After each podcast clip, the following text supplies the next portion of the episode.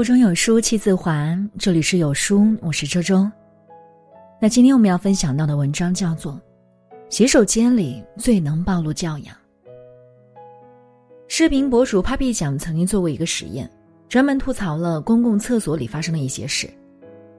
他在视频中提到，很多人在上完厕所后又嫌公共厕所冲水按钮脏，不冲厕所；很多人嫌弃马桶圈脏，却不愿意自己垫纸。就算有一次性垫圈，还非要踩在马桶上如厕。还有乱扔纸、吐痰、大把大把扯公用纸拿出去自用。平时在外不屑乱丢垃圾之类不文明行为的人，在洗手间里却变了一副样子，只顾得上自己享受干净，却不考虑别人看到脏乱的洗手间的心情。越是私密的环境，越能让人脱下伪装。这大小几十平方的洗手间。不知见识过多少人褪去华丽外表后粗鄙的心灵。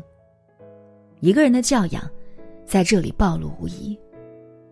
有人说，教养是人前的操持，人后的慎独，每一处细节，都是一次教养的雕塑。公用洗手间这种你来我往的半隐私半公众的地方，更能考验一个人的教养。在公司的洗手间里，我就碰见过这样的事。隔壁间的人打电话时没有控制好音量，语气也极其暴躁。他在网上买了一台电脑，自己组装的时候出错了，现在正在拿客服撒气。我都没说你们安装说明书有问题，只要你们重新发一台，你们不乐意啥呀？别跟我说是我的问题，今天这差评我是刷定了，你等着瞧。我在旁边被这狂妄的语气吓到了，在洗手间里隔着一扇门。谁也不会看到他这样恶狠狠的诘问别人。另外一次，我前往一个公司参观，那个公司在一栋办公大厦中，每层共用一个卫生间，但如厕位置有点少。因为厕位满了，有位兄弟等得不耐烦，就开始大力敲门，没有人应他，他就骂了一句：“掉厕所里了吗？”我来了这层楼，目之所及都是西装革履、人模人样，却没有料到会遇到这种情况。厕所是脏的，言行也变得不干净了。在大庭广众之下，多数人不会如此粗暴的表达自己的不满，但在洗手间，安全又隐秘就不一样了。我一个朋友带着母亲去商场逛街，老人家兴致勃勃，很是高兴。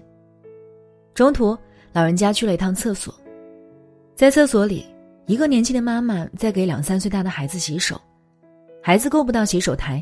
这位妈妈直接用矿泉水瓶接了水，蹲在地上给孩子洗手。洗完后，带着孩子就走了。这些水在地上流成了一滩。我朋友的母亲上完厕所往洗手台走去，一个不留神踩在水上滑倒了。老人家本来腰就不好，这次之后在家里躺了半个月。小孩子不懂事，作为妈妈难道不知道自己在做什么吗？其实他完全可以让别人帮忙抱一下孩子，在洗手台上洗，或者洗完之后把地上的水给拖干净，但他都没有。厕所流通性如此之大，他却从未替别人考虑。洗手间是公用的，在这里每个人的教养却不是一样的。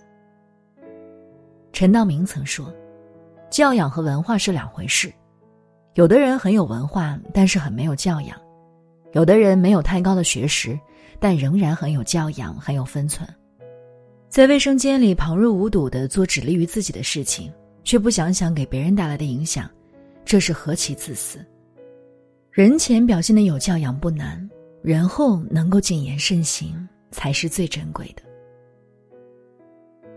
公司清扫洗手间的阿姨最近老是抱怨，总有人在晚上加班时上完厕所不关厕所灯，她因此被扣了工资。但洗手间门上白纸黑字清清楚楚的写着：“晚上十点后请自行关灯。”直到有一天，我加班时去上厕所，碰到连续加班好几天的小李从厕所出来，而厕所的灯却没关。公司里也没有了其他人，由此我便确定这几天是小李没有关厕所灯。关灯这个小小的动作顺手而为，一秒钟的事情，小李却不愿抬一下手。而这也直接影响到了清洁阿姨的工作薪资。小李平时工作很卖力，但自从发现他这次的行为后，我却再也无法将他与优秀画等号了。毕竟能力再强，也无法弥补素质的缺失。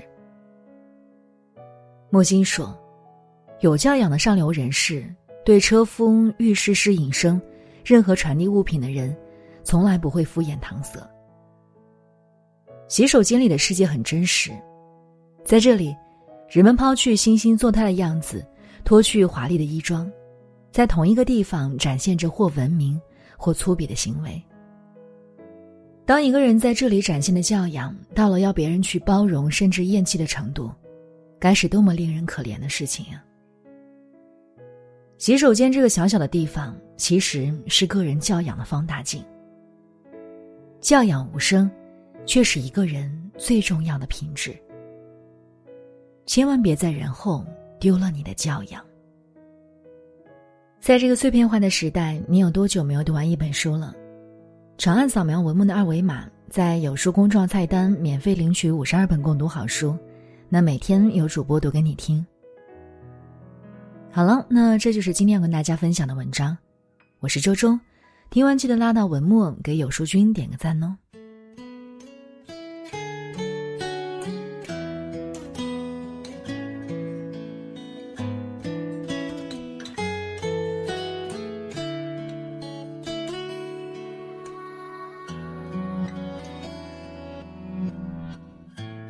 说你想说的情话，做你爱做的童话。我已不想再挣扎，这份感情有多复杂？关于你的回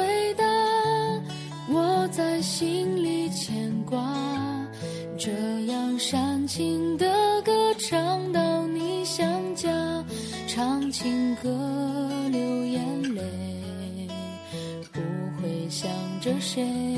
双人床，黑咖啡，只想有人，有个人来陪。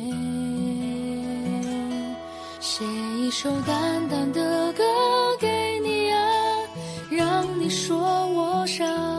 这一首淡淡的歌给你啊，说说心里话。播一首淡淡的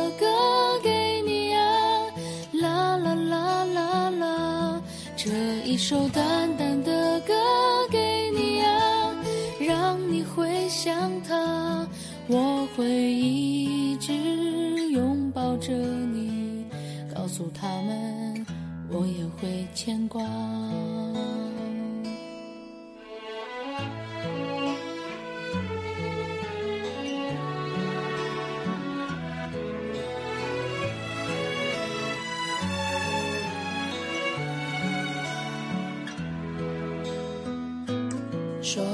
想说的情话，做你爱做的童话。我已不想再挣扎，这份感情有多复杂？关于你的回答，我在心里牵挂。这样煽情的歌唱到你想家，唱情歌。着些？双人床，黑咖啡，只想有人，有个人来陪。写一首淡淡的歌给你啊，让你说我傻。这一首淡淡的歌给你啊，说说心里话。播一首淡